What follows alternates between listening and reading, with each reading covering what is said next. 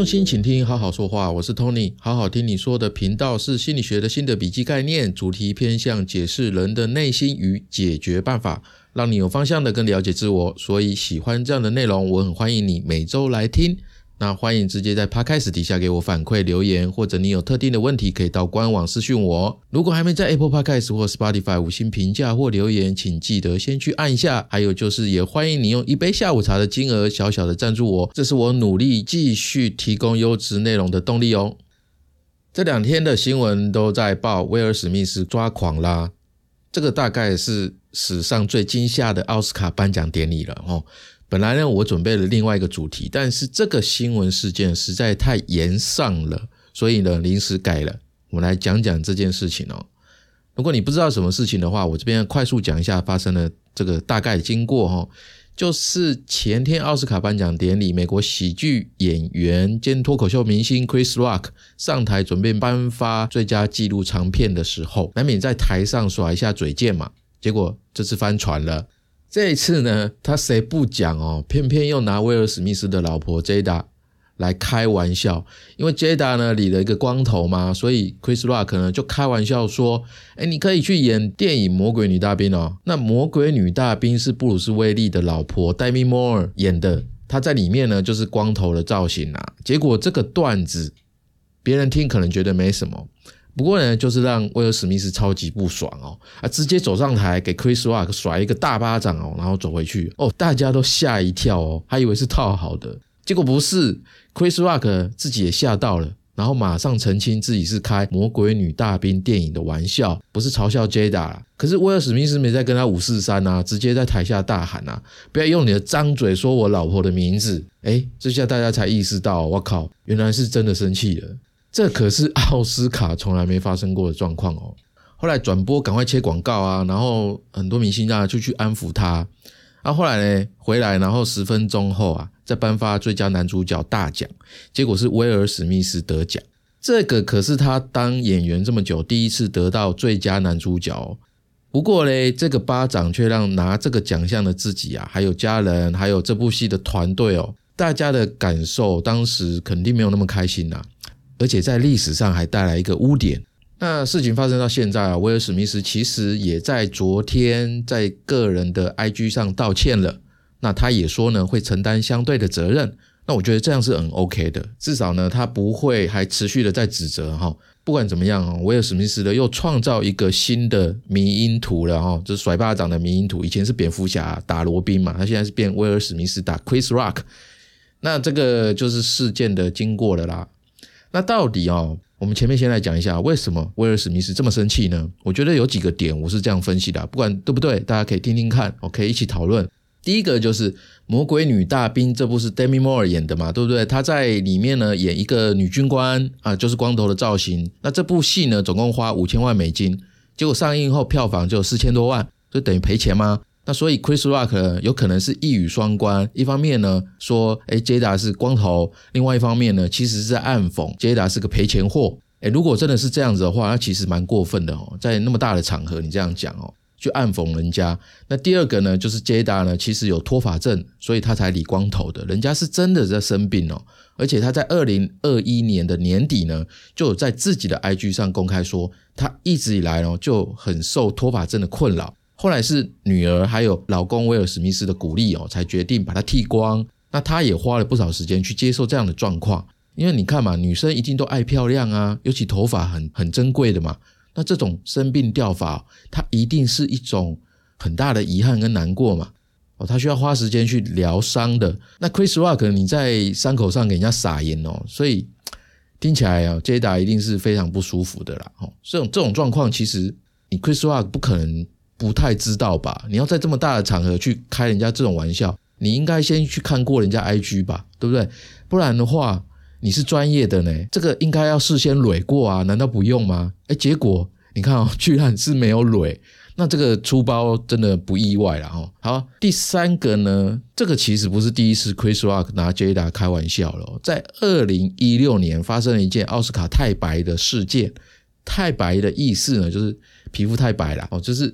他在说奥斯卡的提名演员哦，有两届哦被批评说怎么都全部都有白人包办呢？结果呢，就这个事件哦，太白事件就引发了很多黑人演员啊，还有导演啊，去集体背个颁奖典礼。当时呢，杰达也有一起响应。结果 Chris Rock 就嘴贱哦，去嘲笑他说：“哎，杰达，你抗议奥斯卡等于我去抗议雷哈娜的内裤一样哦，你根本不会被邀请啊！你有什么好抗议的？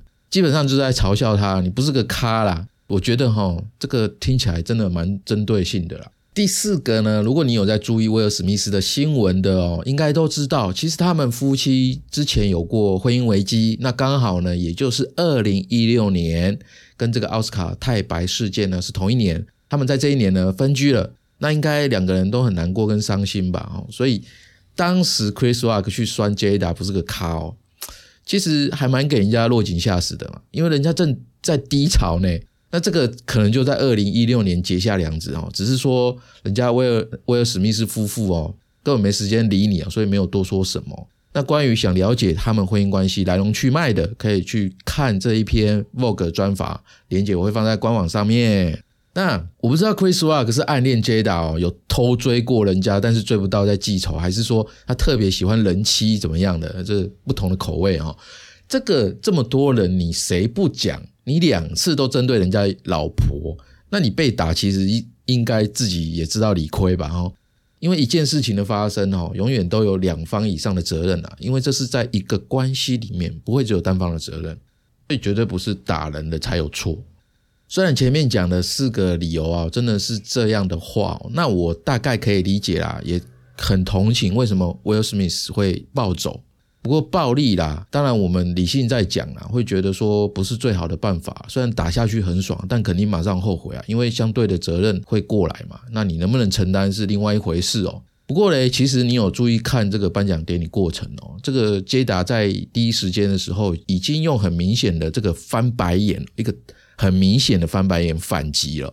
他自己可以选择怎么处理哦，因为。老娘也没有说够，老公你上，他也没有说为了史密斯你给我出去上去打人，他也没有啊，所以他可以事后谴责，其实也是可以的嘛，而且顺便还可以捍卫一下女权哦。结果你这样一打，哎，我的谴责正当性就变成一半一半，这力道呢就会减弱嘛。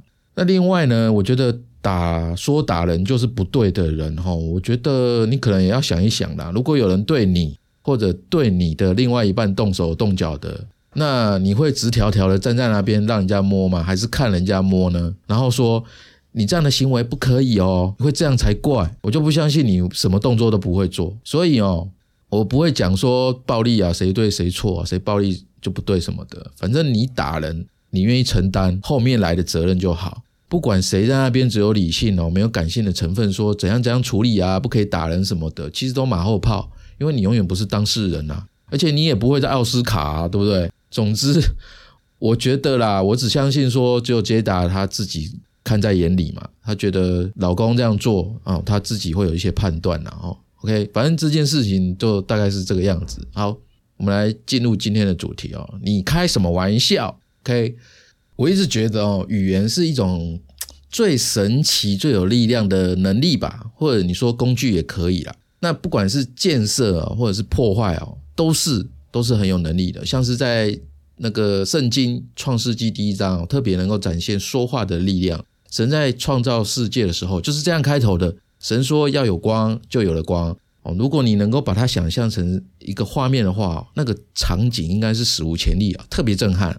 当然，圣经是圣经啊，我只是一个普通人，我对我家的狗说坐下握手，它有时候还不愿意，还会装没听到。那如果我对我老婆说你坐下握手，那可能会换来我今天晚上睡地板了哈。我觉得啊，说话是一种艺术啦，也是一种永远学不完的能力。人与人之间的关系呢，很少不需要有语言来建立的。那阿德勒他就说过啊，九十趴的烦恼都是人际关系造成的哦，尤其是开玩笑这种类型的说话艺术啊，我把它归类在高级的沟通技巧。其实呢，开玩笑的背后心理因素哦，大部分是这个人。哦，开玩笑的这个人想要被认同、被满足跟被注意哦，当然这不是一件坏事嘛，因为我们每天要跟很多人打交道哦，人没有办法脱离人群呢，独自生存，我们多少会依靠着关系，不同程度的关系在社会当中生存，所以想要处理好自己跟身边的人的关系，有时候透过开玩笑来处理，这个是很正常不过的事情啊。特别你今天如果是要公众演讲、演说，还有或者是跟陌生人聊天，那你开一个好的玩笑，能够马上破冰嘛？那瞬间就能够拉近彼此之间的距离哦。要不然就是你做社群行销，你用了一个好文案的话，哎，大家会很喜欢的去分享、去转传。不管呢在生活上还是职场上哦，大家多多少少都开过玩笑，或者被开过玩笑。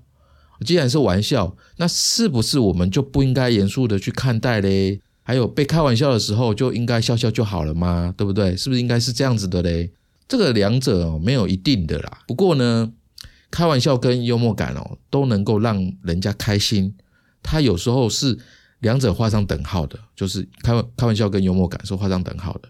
但是两者不是绝对的相等，因为如果哦玩笑开大了，那就不幽默啦，对不对？而且不知道你有没有觉得哈，开玩笑的内容，其实你很不好掌握，说它到底是善意还是恶意的。怎么讲的？就是你可能开的人，你会觉得，诶，这个玩笑还蛮好笑的，是一个善意。可是听的人会听起来觉得是恶意。那这个其实你事先是不知道的，除非你去垒过。可是，一般我们普通人不会去垒啊。往往要等到我们开下去了，开了这个玩笑，才会发现说我是不是开过头了哦，就像 Chris Rock 这次出的包一样。那像之前我记得去年也有过嘛，哦，台湾也有过啊，脱口秀的龙龙哦，这个延上事件啊，简单带过一下，就是董龙她是脱口秀的女主角嘛，那她认为同行的也是脱口秀的老 K，他好多次都在表演的时候对他性羞辱。那这个方式呢，对龙龙来讲哦，他很不舒服，很不满，所以他就跟老 K 的老板萨泰尔娱乐的伯恩讲哦，就伯恩是老 K 的老板嘛，然后希望老板能够叫老 K 出来道歉，公开道歉。结果老 K 就不要啊，说不道歉呢，然后就后来就大混战了嘛哦，后面呢，总之就是乐色时间了。那不知道的人可以参考官网的懒人事件包这样子哦，连接在这边。那我觉得哦，好的玩笑其实大家会觉得轻松舒服嘛，不好的玩笑呢就会变成嘲笑，常常就会变成纠纷，然后延上哦，越烧越旺。那平常好像无伤大雅的玩笑，搞不好它是一颗不定时炸弹，因为有的时候场合啊、当下的气氛啊、对方当时的情绪哦，也许刚好不适合哦，甚至有时候被开玩笑的人已经表达不爽了，开玩笑的人还加一句：“哎，开不起玩笑哦。”这个要是我的话，肯定马上炸掉，你知道因为这个就是像你要人家吞下去一样，这怎么受得了，对不对？肯定有一天你要还的。说到底呢，开玩笑真正的难度就在于说讲的人哦，讲的人，如果你把这个焦点呢放在对方的身上的话，你就永远不知道对方能够接受的点到底在哪里，因为人会变，人会变，那这个接不接受，它是会变的。因为人的心情状况特别多嘛，所以今天这样可以啊，明天可能就不行了。那我们在社会走跳啊，最重要的就是关系嘛。那当然不应该为了满足欲望，就是想开玩笑的欲望，然后在关系上面放一颗不定时炸弹嘛，对不对？我这样会很危险，你会人缘都不好的。那难道说这样的话，我们就没办法开玩笑了吗？当然也不是。所以我们今天就来看一看，说到底怎么样的玩笑哈，哪些可以，哪些不可以。然后呢，对方或者是我自己，如果真的讲错话了，哦，开错玩笑了，怎么办才好？这样呢，哦，我们知道一些方法啊，知道什么可以，什么不可以，我们才能够在生活当中，还有职场上、商场上去当一个会让人家如沐春风的人，而不是说一听到你名字就逗懂的人。然后，哎，有没有这么夸张啊？我跟你讲，真的有，总是有一些人，我们想离多远就多远，对不对？哎，你有没有马上跟谁的名字连在一起？肯定有吧，多多少少都会啦。哈，那哪七种玩笑最好不要开嘞？开了可能会听起来变成嘲笑、霸凌哦。那我这边呢，这七个我就不全部带例子啦，因为大家将心比心的话，其实很好懂。OK，哪七个呢？第一个是外表，大家一定从学生时代开始哦，很多同学喜欢用外表的高矮胖瘦来取绰号。或者开玩笑，譬如高的呢叫竹竿，胸部小的叫飞机场，胖的叫猪公猪母。像我哈，我其实很不想讲，但是我还是要讲一下，就是像我以前高一的时候啊，被叫嘟嘟 嘟嘟，哦，真的很难这个名字。那个时候真的很胖哦，因为我国中的时候在很有名的学校去念升学班，但是成绩很烂，是很后面的，所以我压力就很大，压力大我就会吃，然后又熬夜念书，整个人就是整个整个肿起来，你知道吗？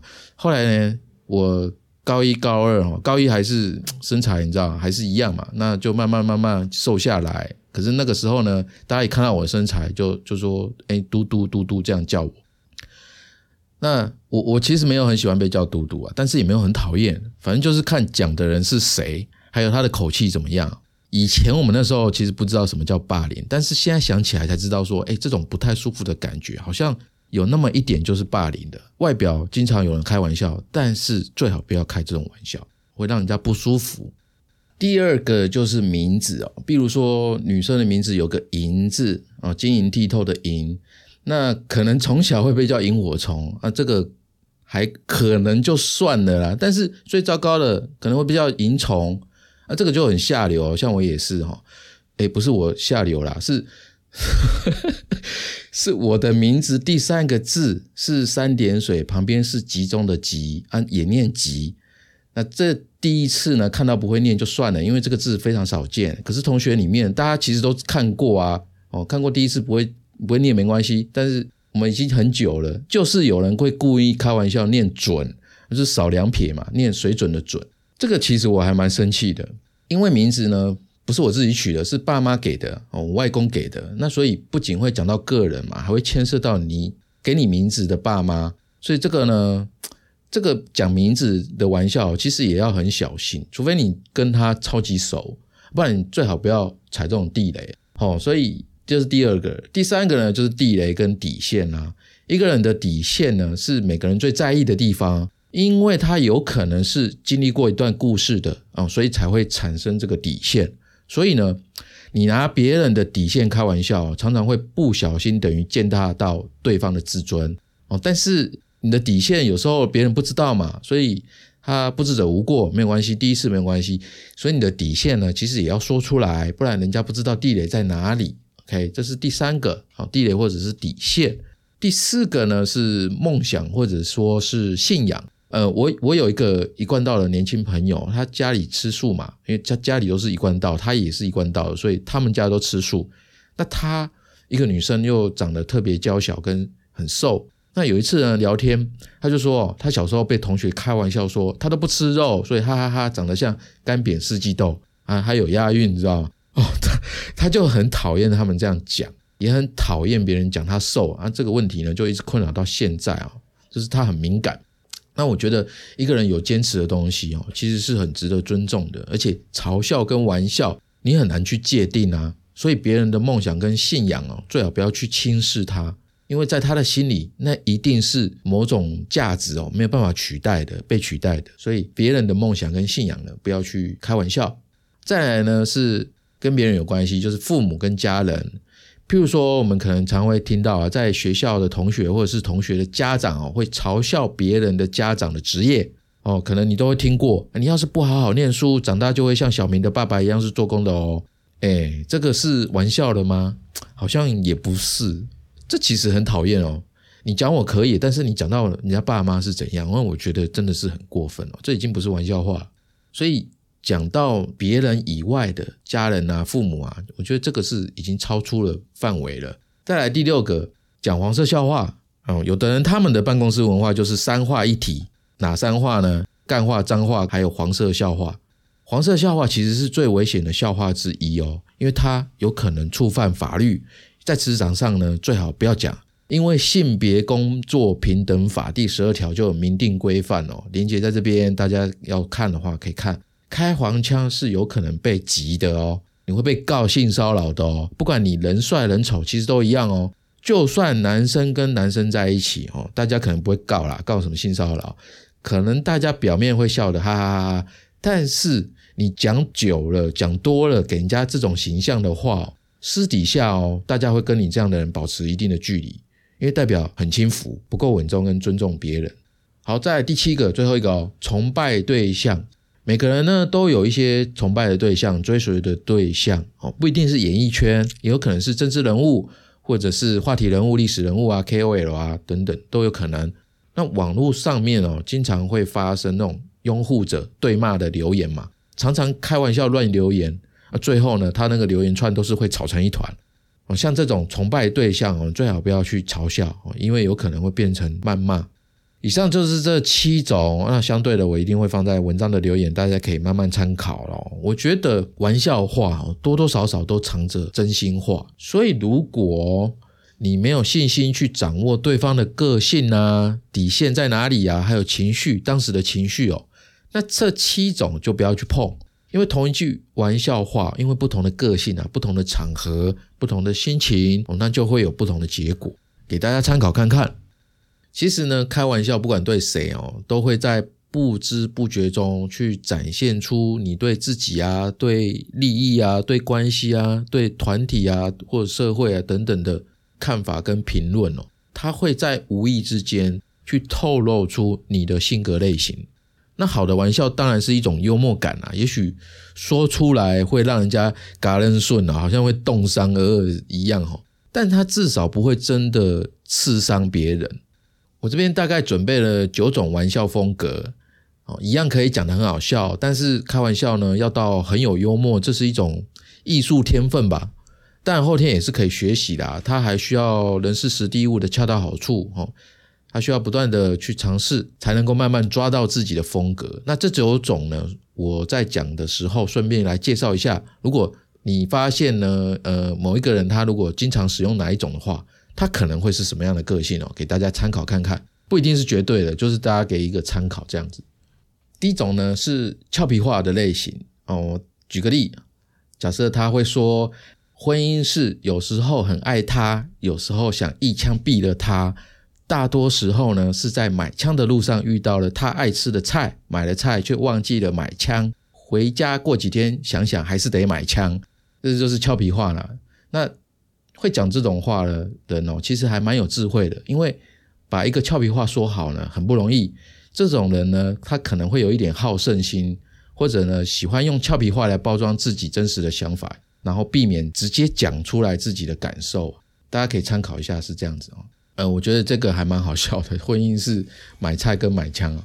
那第二种呢是冷面笑匠型的，这个食神的少林寺方丈法号梦怡，梦怡大师嘛。哦，他在里面很经典哦。他说：“阿弥陀佛，我随风来，随风而去。喂，我是史蒂芬周的老朋友，给我个面子嘛。”诶这一段超经典的。有些人呢，他就是擅长正经八百的搞笑。那现实生活当中，这种风格的人呢，他们通常很有创意，接触的面很广，讲话的时候呢，常常会带一些讽刺的人生独到见解啊。这种人还蛮值得认识的哈。当一个冷面笑匠呢，其实很不容易，因为你在讲笑话，你要憋着很震惊。第三个是粗俗幽默，比如说各位女同事，请不要对我放电啊，我老婆有来电显示。啊，或者他说，人的一生就像在拉屎，有时候你已经很努力了，可出来的只是一个屁。这个风格呢，其实还会蛮刺激性的，会提到人体的器官啊、性别差异等等啊。说实在的，这种其实还蛮看天分的，因为讲不好会变低俗，有点游走边缘啊，所以他是要小心拿捏的一个风格。但是常讲这样的风格的人哦，他的行事作风会比较直率哦，他会快人快语，讲话比较难免不够成熟，或者是偶尔带一点攻击性哦。那这个人比较没有什么太多心机啦，给大家参考。那第四个呢是边讲边演，像小丑一样哦。特别的人从来不说自己特别，比如说我哦，说的时候还要自带表情跟动作啊，大家大家自己想象啊。那这种人呢，通常对自己。比较有自信，因为当小丑的人天生不丑啊，而是他需要表演的技巧。所以呢，喜欢这样的人哦，喜欢这样开玩笑的，其实他会特别喜欢被关注的感觉，特别在意别人有没有在看他。那第五个呢，他会讲段子，譬如说有一次我跟老婆在家一起看电影《超完美谋杀案》，看到一半时，我对老婆说：“我有点怕，我都不怕，你个大男人还怕？不是？”是你边看边做笔记干嘛？哦，这种会特别讲段子的人哦，其实他出门哦都会准备一两个随时 stand by 哦，就像艺人张立东有没有？大家知道张立东吗？这种人就会很善于观察，特别有自信哦。而且平常呢，他不爱讲真话，会藏心事，讲话呢会绕来绕去的。所以这个段子呢，就是他当别人哦问他不想讲的事情的时候，他就会拿这个段子出来转话题哦。他会这样子，这是讲段子的部分哦。第六个，自我贬低，譬如他会这样讲：现在你骂我是因为你还不了解我，等你以后了解我，你就一定会动手打我的。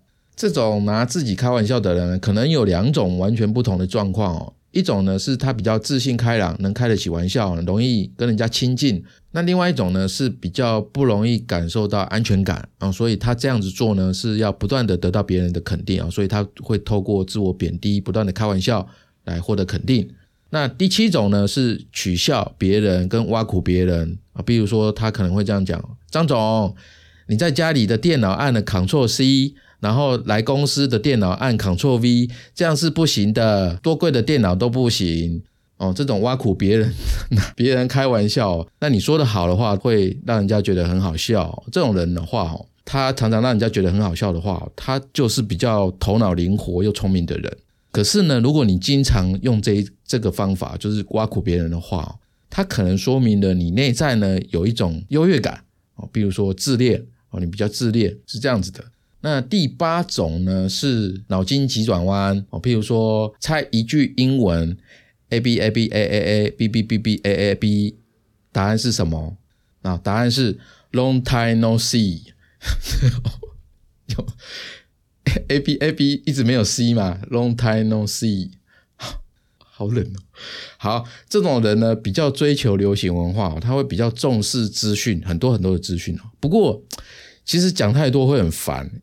因为别人猜不到，然后你知道答案哦，他就是会有带一种贬低别人的意思哦。如果你经常这样的话了，好，最后一个黑色幽默，一个食人族去上班，经理再三交代，你不可以吃同事哦。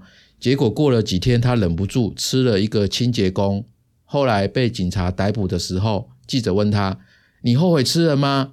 食人族说：“很后悔。”我应该不要吃清洁工，因为吃完我还要替他打扫。对不起，好，会讲黑色幽默的人呢，对社会现象有一定观察跟见解哦。他比较知道在高压痛苦的环境当中怎么去生存，所以呢，他特别敢拿这种禁忌啊来开玩笑啊。这种人通常受教育的程度比较高，可能有比较高的智商，然后情绪呢也比较稳定哦。终于讲完了。好，以上呢 这九种风格哦都不一样。那开玩笑呢，其实要很有幽默感哦。他会很看当时的这个人事实地物有没有恰到好处哦。他是需要不断的练习尝试，才能够慢慢的找到自己的风格的。当然，这当中我们可能会不小心犯错，冒犯到人。那接下来我们就来讲，诶，别人开错玩笑，我该怎么应对？还有我开错玩笑，我该怎么样去弥补？那在之前呢，我们现在转换一下心情，听首歌，然后之后再回来。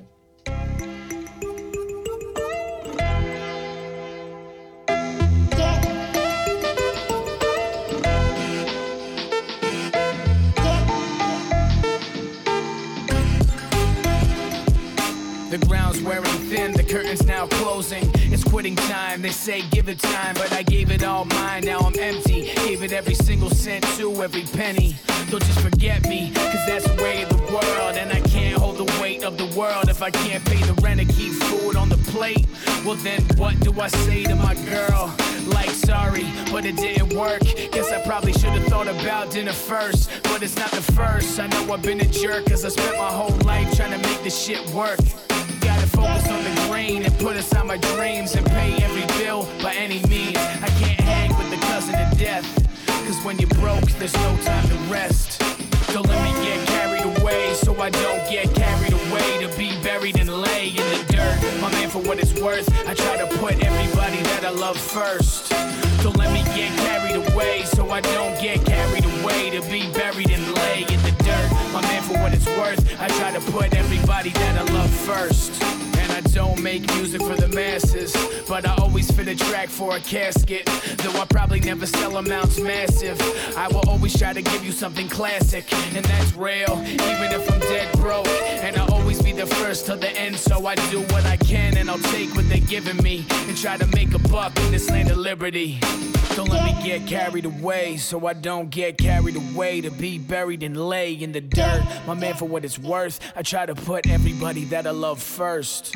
Don't let me get carried away, so I don't get carried away to be buried and lay in the dirt. My man, for what it's worth, I try to put everybody that I love first.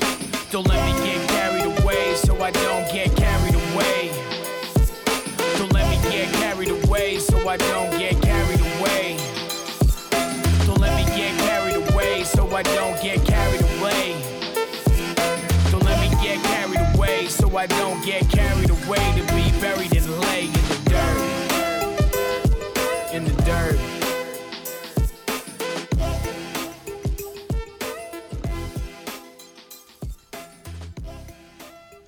好，所以讲到这里哦，我们一定会多少想知道，有人开了你玩笑，让你很不舒服，可是你不知道该怎么样应对，才能够让对方不要再这么做了，可是又不会伤感情呢？这个我现在讲我的例子哈，真实案例啊，然后再来讲其中的原则，因为这个部分呢没有一定的做法，但是它有一个原则在的。前面说呢，我有一个一贯道的朋友嘛，他长得娇小，所以他说以前被开玩笑不吃肉像是干煸四季豆嘛，然后他就被这个事情困扰。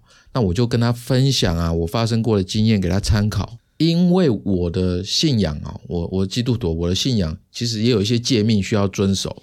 那就是比如说像呃不抽烟、不喝酒、不喝茶、不喝咖啡。我我我曾经就是在某一个饭局啊，被一个很会喝酒，但是我跟他又不熟的朋友，他在这个餐桌上面直接当场说：“我这样坐在这边，酒都会变得不好喝，因为大家都喝，我不喝嘛。”哦，虽然他讲的是有一点渐渐的在笑的方式讲，哇，但是这样很尴尬哎。这个他讲这句话呢，其实已经是呛了哦，不是开玩笑了，是在给我难看嘛。而且有一两个朋友知道我不喝酒很久了，直接就当场说：“哎，你干嘛这样讲？”其实大部分的人哈，可能就是没见过这种尴尬吧，也不知道我不喝酒，然后就等着看，等着等着看戏啦，可能看我有什么样的反应啊。这个人家说呢，战或逃，对不对？我永远是选战，战斗的战。我就当下呢站起来，好好的跟他讲，我也没有骂他，我就说什么叫不好喝？我酒也不是没喝过，只是我现在戒了快十年了。你看，你除了酒还是酒，那你有尝过什么其他好喝的东西没有？你讲一个啊，没有吧？你喝来喝去就只有酒，我喝过一大堆你没喝过的，那是谁无聊呢？我这种自律的人，跟你整天放纵喝的醉醺醺的，谁讲的话能够相信？来，你们继续喝哦，你们继续，我我先闪了。讲完我就直接离开。可能有人听到会觉得说啊，这样不就闹僵了吗？不太好吗？对，这个当然绝对不是最好的处理方式哦。可是我不在乎这个饭局哦，当我朋友跟当我兄弟的不会因为我这样就不往来，反而只会更尊重我的信仰，甚至有的还会直接帮我介绍说，哎，他不喝酒的，不要劝他喝酒。也就是说，你不一定要跟我一样啊，我是有一定的本事才会选择这样反击。我也不可能跟这样的人做朋友啊，更何况做生意什么的。而且我也已经觉得哦，这个饭局被这个人搞烂了，我不需要再用什么幽默感啊去化解这个场面啊，我觉得太浪费了。所以直接跟他讲道理、讲逻辑，让对方懂什么叫尊重啊。这样的话，下下次就不敢了。所以这个有人开了你玩笑，让你很不舒服的处理原则是这个样子的。如果你真的很不爽。那不管你用什么方法哦，你绝对不能当下什么话都不说，然后什么都不做，都不做反应。因为重点哦，不是他，而是不要让这件事变成你的心魔。因为当下这件事情你不发生，它一定会留在你的心里面，然后产生毒，它可能会影响你很久，甚至一辈子。所以你怎么样口才再不好，修养再不高，我不管怎么样，你至少都要让对方知道。你开这种玩笑，我是不舒服的。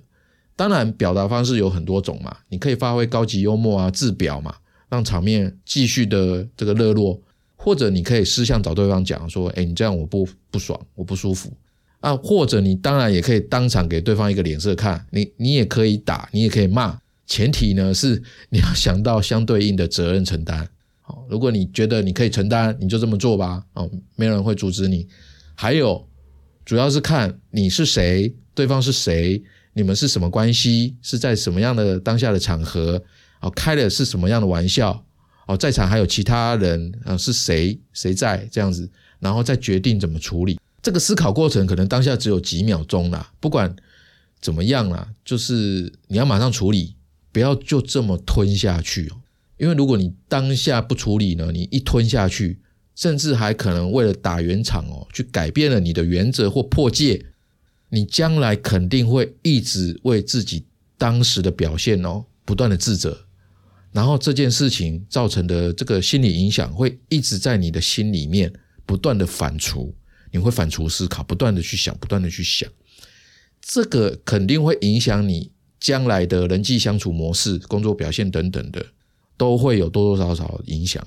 而且另外哦，同时在场的人，他对你的看法也会从此不一样，从此会改变。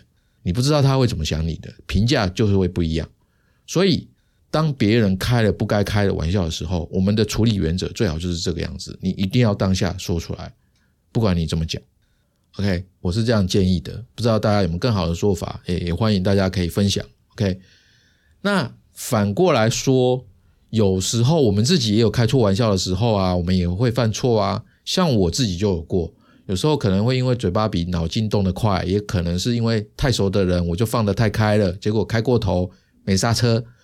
啊，不然就是有时候无心的一句话，推对方呢突然生气，哦，那不管怎么样，就是如果我自己开错玩笑话的话，讲错话了怎么办呢？哎，有的人会马上急着道歉哦，而且是这样道歉的，比如说刚才只是开玩笑啦，不要那么小气好不好？哎，不要那么小气好不好？这样讲只会让人家更火大哦。这因为这个就好像吃了人家豆腐还嫌不好吃一样。鬼话旁起啦，够爱咸，所以那到底开错玩笑的话，怎么样去补救才能止血呢？哦，才能够修补这段关系呢？我觉得有三个可以给大家参考看看。第一个是一定要先道歉。如果你已经开完话，嗯，如果你已经开玩笑开完了，哦，话已经说完了，哇，已经对别人造成伤害了，那你一定要先道歉，就老实诚恳的道歉啊。我玩笑开过头，对不起，对不起。最基本的，这个是最基本的，就是马上让对方明白你不是恶意的，不是看不起他，不是故意要嘲笑他。那当然也有可能，就是你不知道自己为什么一句很普通的话就伤到他了。这个这个其实哦，某一点来看哦，这也说明了他其实蛮在乎你的看法，不然就是你无意中伤了他的自尊心。所以，如果对方真的生气了，可能你当时呃，对方已经离开了，那后面呢，你可以通过某一些方式，比如说亲手写一张小卡片，或者是带个礼物啊，去当面赔罪哦，去表现出你对他的尊重还有关心。你可以去用行动，但是呢，话不必说的太多，你就是用行动来表现你的道歉哦，这是一个很好的方式。所以第一个是先道歉，第二个呢就是自黑的方式，自黑或自嘲了。就是当你发现自己说错话的时候，可是哦，对方没有变脸，那这个时候呢，要打圆场嘛，所以你可以用自黑的方式来补救，比如说啊，我好像说过头了，你看我嘴就是这样呐，哦，太贱了，该打该打。这个是在对方没有变脸的情况下哦，一方面呢是让对方知道，哎。我是知道自己说错话的，不是故意的。另外一方面呢，也不会因为你太认真的道歉，反而把对方陷于得理不饶人或高高在上的一个地步了。你这样子去太认真道歉的话，反而会让别人生气跟变脸哦。所以这这个部分呢，要特别拿捏注意。那第三个呢，是在补充，然后转移重点。这一点呢，其实也是用在对方没生气的情况下。因为你开的玩笑呢，怎么解释它哦，是掌握在你的手上的嘛？哦，就是你可以别人听着有意的，但是你要怎么去圆它，怎么去解释它，是在你手上的。所以你也可以在后面稍微解释说：“哎，我刚才说的哦，其实是什么什么意思啦？不要误会哦。哦，这样就把话稍微转回来，大概是这样这三个方式哦。基本上呢，我假设我自己开错玩笑呢，该怎么样去弥补的原则是这样子啊，就是人呢会记住感受，然后才会记住你说了什么话哦。人会记住感受优先，然后才会记住你说了什么话。所以感受呢大于一切哦。如果在你们聊天过程当中啊，你给人家的舒服的感觉，那就算你不小心说错话、开错玩笑，也不会整盘打翻。所以去掌握说话的气氛才是最好的处理原则。哦，再说一次，就是先道歉啊，我开玩笑过头了，对不起。然后再自黑，我嘴巴动得比较快啦，哦，我自己掌嘴，自己掌嘴。然后再看情况去补充啊，刚才那句话呢，其实是在说什么什么，你不要误会，不要误会。这样的方式呢，大致上都能够化解状况的。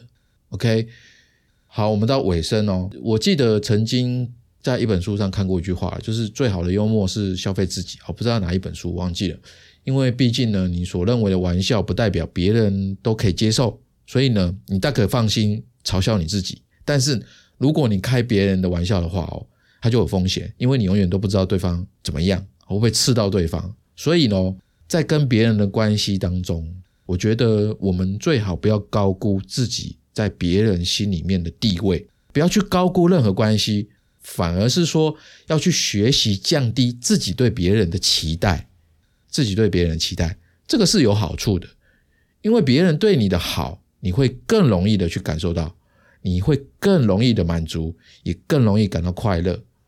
所以我相信说，在这个成长过程当中，你一定会发现到，哎。这个世界上面其实没有什么关系是永恒不变的诶，因为我们是人，人永远会变的，会变动的哦，所以人跟人的人际关系关系会变动的，所以你发现它，然后你接受了这个大前提，那么你就会用跟以前不一样的眼光重新去认识一份关系。好的，这是我今天的心得。那听完这一集呢，请记得帮我在 Apple Podcast 或 Spotify 五星留言评价，还有欢迎赞助我一杯下午茶。你的支持呢，是我创作的动力哦。如果你生活当中有什么烦恼需要有人倾听、需要解决的，欢迎跟我预约。我的联络方式都在官网，随时都可以找到我。那我们今天就到这边，感谢你的收听，我们下周同一时间再见，拜拜，再见。